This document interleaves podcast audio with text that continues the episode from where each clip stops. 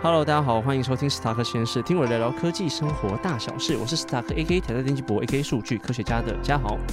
上礼拜我在《华尔街日报》看到一篇美国加密货币的未知危机，然后他们啊政府就开始监督一些去中心化加密货币的一些市场啊，因为他们觉得这些东西会威胁美国安全嘛，他们就会针对 DeFi 这个市场做监管还有执法的一些基础。美国政府的书面声明文章就声明了许多事情，主要的目的就是加强美国自己本土的反洗钱啊、反恐怖融资的监管，而且他们会考虑私营部。部门提供 DeFi 服务的相关义务需要被政府那边去做指导，那他们也评估了去增强措施来解决 DeFi 服务的任何一些问题啊，还有一些监管漏洞。所以，我们今天会针对这个议题来做一些讨论。那我们今天请到来宾是之前的小矿工。大家好，大家好。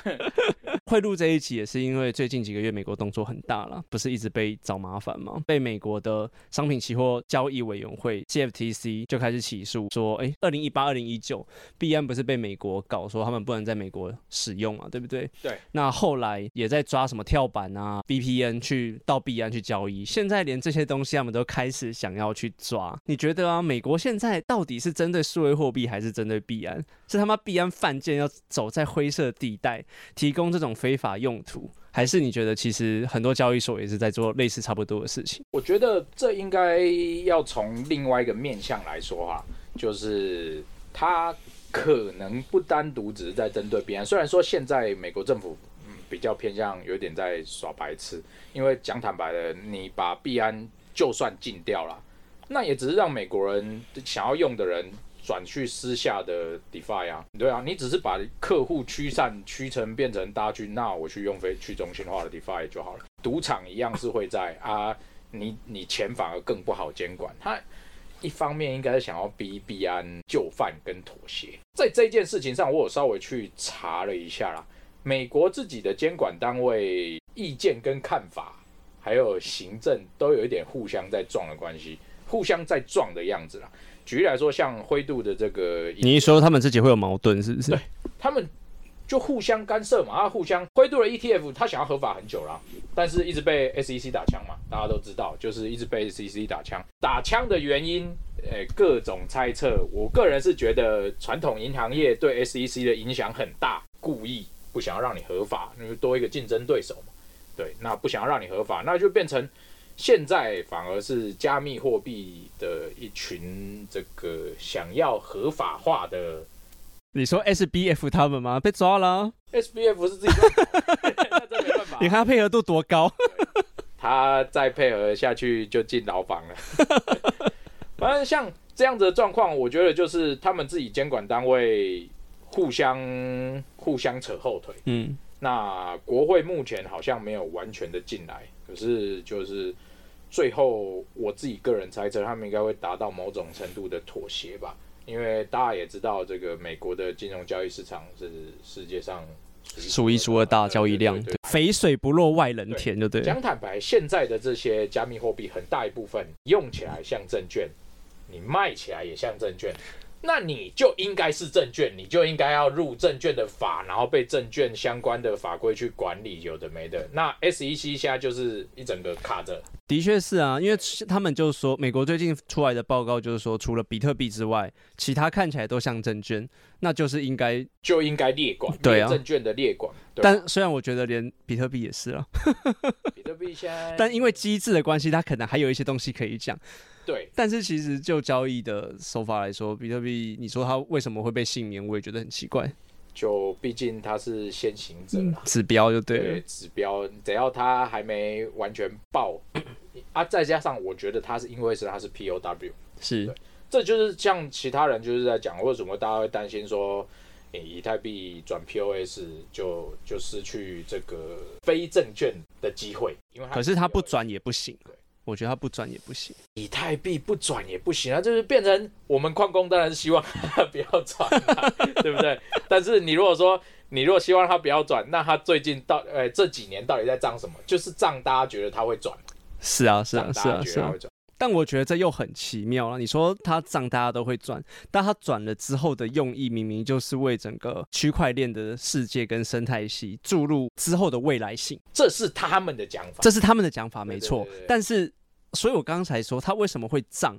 涨的这群人理论上是投资者，投资者哪管那么多生态系？他们都要赚钱，百分之九十都要赚赚钱啊。对你这样说也没有错啦。但是就以太币这个东西哈，它并不像，并不像这个，并不像比特币，它严格上来说，它只是以太网的交易燃料而已。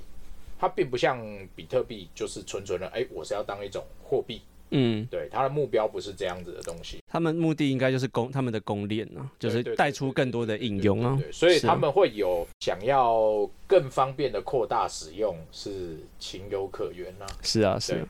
啊。但是涨跌又不是说单纯哎，我的官方想要怎样就会怎样，它转转 POS 之后还不是被抽资金？没错，我补充一下了。我第一个问题说，美国这边是不是针对币安？因为就我收集到的资料，纽约州啊也针对一个加密货币的交易所 KuCoin 提出诉讼，也是这种违反证券交易法。所以他们其实不管大小，所以币安这么大，他们就是该死嘛，因为由中国人开的。我觉得真的是牵扯到政治啊。美国政府对中国这么警戒，然后如果全呃又出现一股这么大金流的市场，却不受政府的监管，哎，我一个政府我没有办法控制国民在这个市场内有一个安全的保底。但你看哦，因为我觉得这跟赵长鹏他自己讲话的言论也有关系，他一直都是站在那种完全自由的角度上在讲话，然后他也不想管灰色地带那些东西。可是你这个就他本来就是讲话就自己矛盾嘛，然后说他不想他想要完全自由啊，结果必安每次都是出事第一个不给玩的、啊。可是我们 方面来讲啊，这样子一个这么不公平的交易，也不是说这么不公平，就是这么独裁的交易所，反而应该被控管。所以你其实也是站在其实有一些不配合、配合度没那么高的，应该要被控管才对的，因为你也不知道他私底下在干嘛啊、就是举例来，可是你看像现在这样，FTX 也爆了嘛，对，它所以爆的原因就是因为没有真正被监管，这大家都很清楚。我觉得他不是说没有被监管，而是他后面的防范机制没有建立好。细谷银行爆料之后，好，其实不是这个事件出来了。其实，在二零零八金融海啸，雷曼兄弟爆了之后，政府其实就有帮金融机构在设计一连串的保底跟保险机制，对赔给那些投资者、使用者。那这一次系股银行爆了之后，他们又重新 review 一次，然后会再设计更多的金额啊、保险等等。但是在数位货币，他妈就是没有。所以我才说理应被监管。但是这东西真的和去中心化就是相违背啊，就相违背啊。对这是有一点就是完全纯纯的矛盾。你想要这个东西有它的隐秘，那我这样问好了，你觉得现在呀、有比较安分或者是配合度比较高，甚至透明的交易所吗？除了去年跟政府关系良好爆掉的 FT 叉我个人觉得现在全世界的交易所啊，都不透明吗 除了币安以外都是 others。？OK，对，可是那是以大小来说啊。对，，这这这是另外一个点，就是先不论这个，先不论那个什么，他们的交易所的想法，就是我有没有要配合监管，有的没的。当你小到都没多少市场份额，你再怎么配合，也就那样，因为市场的七成都已经被币安给统治了。所以之前美国才会抓 FT 叉来先示范，没想到示范示范就对爆炸到一半，哎只只能说他们寻错人啊，遇人不淑。没办法，因为它最大啊，它在美国是最大的啊。对啊，FT 叉本应应该是一个好的示范啊，是，对，然后示范说，哎，这个新的，我想要把它称为金融商品，新的金融商品跟金融产品可以良好的进入到民众的视野，并且接受监管跟政府配合，是一个第二的金融交易体系。方式体系，对对没错没错。方式对对。可是实际上 FT 叉没有表现好，我们都知道它爆了。干，可是这样讲一讲，会不会就是因为他表现太好了，就被赵长鹏踹一脚？他因为他不想要嘛。我觉得你说他表现的好，他会爆，完全都是自己的原因。现在原因一开始一，我觉得当然是自己的原因，但是你看，像之前最近币安闹出这么多事情，他也有发生很多银行不跟他合作啊，或者是原本的合作对象银行没了嘛，那他现在去寻找新的合作银行，没有人要理他，或者是他们曾经也有。系统大宕机，就是最近这一个月的事情而已。系统宕机，资金的确还没有被抽离完，但也有短暂的，就是出金潮，但没有严重到可能会伤害到他们的资金，因为他们真的太大，因为他们真的太大了。币安的体量大嘛，对，但也有个也可能是看没有人踹他们一脚啊。就是另外问题点嘛。你体量大到一定程度，有多少人能踹你一脚？对，FTX 就被踹了，他们那个时候难道不大吗？你要说他们也不是被轻轻踹一脚，也是被很大踹一脚。因为他们和币安本来有合作关系，也被币安抽走对对啊。当然，你在后面这么多次的事件看，你会看到币安其实也因为 FTX 爆炸，它有相应的警惕跟做好准备。啊，真的很机车。呃，这是说不定这是一个进化流程嘛，人类也是咯总是会慢慢慢慢的从各错误中学习嘛教训里面学习下一次要怎么花式犯错。花式犯错，你这样讲也没错。FT 叉爆了，那对币安也呃不是说对币安啊，对整个加密货币圈也是个好事，就是不是只有嘴巴上的监管跟嘴巴上的哦和政府互动良好就能保住所有人的钱。的确是，就是实际上的作为嘛，对不对？，对，实际上的作为跟你看，像这这一群人嘛，现在我们已经把 FTX 的事情摊开来看，就是这一群人就是在乱搞。那这样问好了，那你觉得美国他们这样监管，要监管到什么程度，或者是他的目的到哪里？采取什么样的措施，你觉得才是保护使用者？是跟金融体系一样立下这么多的规范吗？可是这样子好像又是就跟我们刚刚讲一样啊，就失去了它原先的一些价值。对，所以其实我认为这一件事情跟跟可能 AI 有一点类似，就是人类仍然在摸索如何和加密货币友好的相处。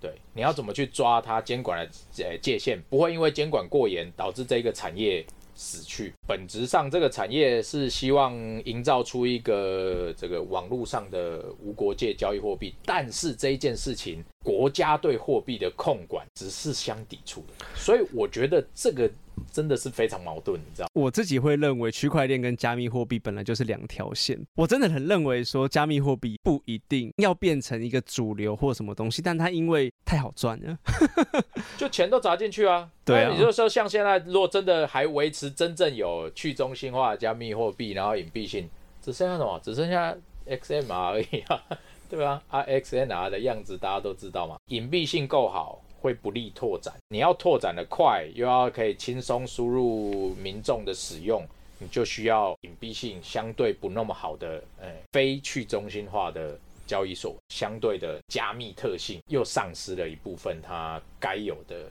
原样，觉得这一波美国应该要怎么去设定会比较好？应该不会把币安打死。不太可能，也打不死啊，他 就在海外嘛。对对对，你你打下去只是变成 DeFi，然后大家一起。我觉得也不是说变 DeFi，它就是变成一个非美国族群在用的，因为其他市场也很也还还是很大、啊，也还是很大啦。对啊，我你不我不吃你美国也没差。现在美国本来就不能用，是大家利用不同的方式又回去避安，因为它毕竟还是全球最大的。方便嘛，主要是方便。对交易所来说啦，就是他想要降低美国民众的使用难度，他才有办法更大量的吸赚抓抓到使用者赚钱。抓到，使用者他才能嗯。赚钱嘛。嗯。那对美国来说，就是我我觉得美国政府它现在卡的很惨，就是说像 SEC，它其实被传统的银行业控制蛮大一部分，他们想要赚钱，但是银行业一定是抵触的。对我卖我的金融商品就好，你进来就只是想要分一杯羹嘛，对不对？我钱不拿去投资银行的金融产品，我一我拿去投资加密货币，那我银行业是不是就少一杯羹可以分？现在的状况就是管制不了这个加密货币，没有完全办法密封管制加密货币，这又不是中国民众的这个投资资源一直往外跑，然后在外面出问题，那相对的，你政府就一定会想要抓进来。可是抓进来被国内的银行业干趴，嗯，对，所以就是互相打架嘛，真的。要看谁打赢啦，对不对？很难管，对不对？我是我前几天有传传给你一篇，美国最近立这个法，他们连稳定币都想要去监管，但稳定币其实也有分啊，像我们我之前有一集有讲过，像是跟美金挂钩的稳定币，可能就还好，因为它有美金本位在它的呃银行在那边等，所以它用一个一比一的价值再转换成数位货币 USD。T 之类的东西嘛，算法稳定币 Luna 就是一个非常危险、风险性很高的稳定币。知道了，当时不知道，当时大家都不知道，但他们现在才把这件事情变成主要的、主要在监管的一个，会不会也太慢了？但是其实我觉得，包含 USDT、USDC 哈，是对实际意义上来说，他们都还不是真正的货币。的确啊，他们都还是偏金融产品多一点。但是美国好像我我看了一下，他们好像不会针对这种有呃一比一价值的数位货币开太多闸啦，就是不会打压太多，因为他们觉得你后面是有一个真的资产，他们是很怕。他们现在想做的第一件事情，我觉得是先让那种虚无缥缈的货币先不要。这么多，它风险性高嘛？投资者或者使用者的可能爆掉的风险也比较高，那没有东西赔你也很麻烦。但你觉得之后这 USDT、USDC 也会被监管吗？你觉得他们的态度一定会？站在国家的货币策略来说啦，我哪有办法容许一个这个一个组织控制着比一美元的东西，但是却不是跟着我的货币政策完全贴合的产品在？比起那些杂牌的杂币啊。这些有可能骗一些国民的血汗钱，骗去当韭菜，带着美金的名牌出去全世界吸金的东西，说不定才是美国政府最介意的东西。他可以带着我是美金的牌子，在全世界收东西。你这样讲没有错，因为现在很多储备货币其实还是以美金为主。那今天如果有一个可以代替它的东西，那它的地位是不是就有可能会下降？对，我们都知道美元霸权，美元霸权，美国是靠这个金融跟这个货币的霸主地位来维持它的一部分统治性。当若说美元不再那么高大威猛，或者是说有一个非美国政府可以控制的美元单位。或类似美元单位，那对美国其实影响。可是他们也声称说后面有一比一的美金啊，声称啊。但毕竟没有人证实就对这些这些东西，或者是他们说有给哪些哪些哪些哪些去监管，但其实 FTX 当初不是也说给哪些哪些哪些机构验证吗？对啊，这东西一定要有够全盘了解人去追追追追追追追，你才会知道里面的底大概是什么型。但是你对一般民众来说，哪有可能整天耗着跟你？这当然都只能说，哎，他们说有怎么样啊？不要太多黑幕。那你觉得我们其他国家，像台湾啊，或者是一些亚洲国家，是不是也要赶快立法会比较好？现在好像看到美国动作比较大，各国政府和加密货币的相处啊，还在处于一个摸索阶段，大家不知道该管到什么程度。你管到底，那可能就都没了。打开龙边加，不管到底，又会有一堆漏洞，造成民众的财产损失。这一定是在抓平衡点。然后像很多像共享经济，Uber 刚开始的时候也是在跟各个国家抓平衡点。这个就是每个国家对自己的金融开放程度，然后他们的证券相关金本位会怎么去。跑自己国家的货币政策，我觉得这以我这种小民，应该是有点难讲说他接下来会怎么走。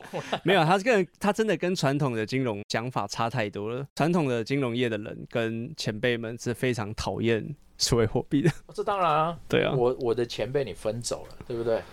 本来大家要投资，大家要找这些什么目标标的，这些有人一个一个，我们会走传统金融业找。那那现在全世界的钱就这么多。国民口袋的钱就这么多，不到这个我这个金融业，你一定是到什么加密货币？那大家金融业传统会讲说啊，那个加密货币都是骗人的啦，那个里面没有产生任何实际价值啊，然后怎么样不安全啊？可是相对的啦，也就是因为它的自由度这么高，才会有这么多的资金。这也是它红的原因。对对对对，所以它红的因原因就是因为自由。那你如果它完全被监管。那不自由了，它就只不过是它的价值就不见了，对啊，它的它的本质价值就不见了。至于要怎么样去做融合相处，我觉得这个是全世界都对啊，没错，就讨论的。就跟你刚刚讲的一样，像很多 AI 什么东西，科技就是如此。像最近马斯克也希望先暂停开发 AI 六个月嘛，来思考一下配套措施。那你觉得这种东西真的有用吗？还是其实马斯克也在给小？因为他最近他最近开了一个 AI 公司啊，你们先暂停，我先开公司。对，我这我的想法也是这样。这家伙只是觉得干食物太多喽，你们暂停一下哦，很危险。我赶快叫我特斯拉的 AI 部门赶上一下，我先赶上一下，你们等一下，我要把进度补一下。当初他自己也撤资嘛，我记得他撤资有啊，Open AI 他也有，他也有，他有股份。当初有，他后面好像是你说他有撤，他有完全撤吗？好像没有诶，没有特别去查啦。反正就是他现在已经不是里面的主要画事人了。对对对，他不是主要的，可是我记得他钱还是有一部分在里面，就就有一部分。但是微软投那么大笔，已经不可可能让你把它拿。当然当然当然，股份被稀释掉了。对，我觉得像我这种新科技都是都是这样的状况，人类需要去抓怎么样跟这种新科技相处。手机刚开始也是一样啊，就是新的手机世代，手机网络怎么样，这个都是慢慢慢慢才会去抓到，前面一定会有很多试错，然后跟试错成本。哎，加密货币也是这样子，AI 也是这样，眼光还是要放远一点，不要只有单看现在什么哦，这个爆了，这个就不行啊，那个那个维持的那个就行，就是你这个东西还是要看长远。有一些听众有在币圈的，他就想说，哎。知道我要讲这一集，他就觉得说，在币圈久的人看到这些新闻，他们也觉得好像也还好。身为矿工，你在币圈待了那么久，你看到这些新闻呢，你自己的感受，或觉得你你可以跟同同行的人讲些什么东西？你觉得什么东西他们需要知道的？因为毕竟我本职是矿工，我可能我的产出就是加密货币，所以我会稍微去诶研究一下加密货币，但是我并不是把加密货币当成一个就是一个赌场。大家都讲形容就是赌场，我并不是把它当成赌场来看待的。如果说只是单纯说哦，我在玩加密货币，有什么东西需要知道的？加密货币的 player 跟矿工其实是两个方向。我只能一样是提醒大家啦，要以小人之心度 度君子之腹。就是你当然自己要小心一点啊。就以 FTX、Luna 这些，都是在爆之前吼，大家都有都会偶尔听到一些小道消息，嗯，像。就是你一定会听到说啊，哪些哪些地方报了什么什么新闻，说这一间这间公司怎么样怎么样怎么样。当你听到这些事情的时候，你就就应该要一点概念。当然也不是说马上撤走。举例来说，像上一次 B M 被攻击，就是太嚣张嘛，哎，被被攻击的时候，我也那时候把 B M 的钱先转出来啊。你不是都会放人钱包吗？还是有的时候？哎，就你在交易所里面还是会放一些钱。在操作的时候，你还是会放一些钱，对啊啊。我就是那时候就是哎，反正我先等没事了，我再我再回去嘛，对不对？哎，赌场永远都开着，或者是这间倒了，也有下一间可以可以进去，那你何必去去跟他们赌这样赌一个偷懒？像 F T X 也是，他当初也是有大概半天左右可以给大家跑啊，你就是不相信会倒嘛，所以你跑不掉啦。像这种状况都一样啊，就是有消息传出来的时候，先做保守一点的策略，等到确定没有问题，你再看。看怎么样，怎么样走。就这一个听众来说，他就问说啊，他就跟股票玩一样啊，他就放长线，放在 DeFi，一年比股市赚的还多，他就觉得啊，至少收益有三十 percent，那多的利润就偷偷小币。他觉得。那我们在讲这些东西，对他们来说，哎，也只是风声，一定也不会倒。他就是一个偏向币安的忠实信徒，他觉得绝对不会倒。那就我那我他就也是相信他不会倒，他就觉得，哎，我们现在在讲，或者是新闻现在在讲这些东西啊，都都没意思啊，都没意义啊，他又不会倒，对不对？美国监管就让他监管啊，我们币圈的人很安全的。我的想法是没有不会倒的公司啊，当初。当初大家也是觉得俄罗斯不会真的打下去啊，演习啊，演演看啊，吓吓你们欧洲啦，吓吓你们美国，结果他就真的打下去啦。那打下去的时候，币圈一整个大爆炸，没有真的不会出事的机构啦。那你投资这种东西，我想它就是一个基本投资概念，不管你是不是在加密货币圈。那当然，加密货币所谓一日。时事现在好像也还好，我我看最近的你说了波浪吗？波浪已经没有这么夸张，都冲到两千了，所以还是有 有其价。哎，最近小币市场夯得很哎。加密货币的一个特点就是，我自己的操作习惯都是这样子啊。我当我要休息了，我今天要怎么样？我一定是做一个结清，结清掉之后到安全的位置，我才才去睡觉嘛。加密货币就是个人的建议，就是你要玩玩到一个状态，你就要收，要再放出来玩，那就再出来，就算没赚到也没有关系，至少你 像我刚刚那位听众，他就说他放长线啊，他没有一个结束的概念。没错没错，就是像之前有一个玩法，就是什么 USDT 做，诶、做做多对啊，对啊，对啊。，USDT 做多，哦，哎、那年化收益很高、哎，高到不行、哎，对啊，这种也是放着，可是这种放着，你如果在情况不对的时候，你没有跑跟你没有跑的话，你就是爆啊。虽然是放长线，你还是要注意消息嘛。对，放长线又不是把它放着就可以傻傻领三十趴，你那个都是拿风险在领你的利润，并不是真正的哦，我放在这边可以领三十八，又不是中钢，对不对？中钢也就没那么高，没有就没就他妈没有三十趴。但是大家就是稳定嘛，你稳定收益就低嘛，所以你的三十趴年收年化收益其实是拿风险在换的。对，你要搞清楚这一点，就是你的高收益是拿风险，但是你却不做规避风险的动作，本质上你就只是在赌博而已。这是我的想法啦。好了，那我们来结束一下。结束之前，你也跟听众讲一下说身为矿工，推荐一下最近的小亮点货币。我没有办法说多推荐，但是我可以讲一下最近一些。我们也不能报名牌，我会被抓我会被抓。对对，我我我最近观察一些很夯的币，像是大家都有听到的 KS，因为它可以挖，啊是每个月减量的样子，对，每个它也是用 GPU 挖吗？对对对，也是用 GPU 挖，对啊，但是每个月会固定减量，减量的意思是什么减？产减产，哦它不会让你，它不会让你一个人独大，就是你的资源很多，它就让你一直挖。它所以它价格一直往上冲，嗯每个月就是固就是减产，然后价格一直往上冲，往上拉，往上拉。哎，原本从挖不过电费到现在，哦，挖了电费还可以赚一些这样子。哎、你说的减产是它的总量减产吧？还是还是挖矿的矿工的收益减产、哦，矿工的收益减产。o k 对对对，但是它最近又有一个新的新的什么政策，还是新的准备要上线的东西，会会增产啊。反正 KS 算是最近蛮夯一个，可是以现在这个点哦，我反而觉得 KS 可以暂时不要。你挖矿嘛，现在是所谓矿难期，矿难期就是要到处看看，到处挖挖。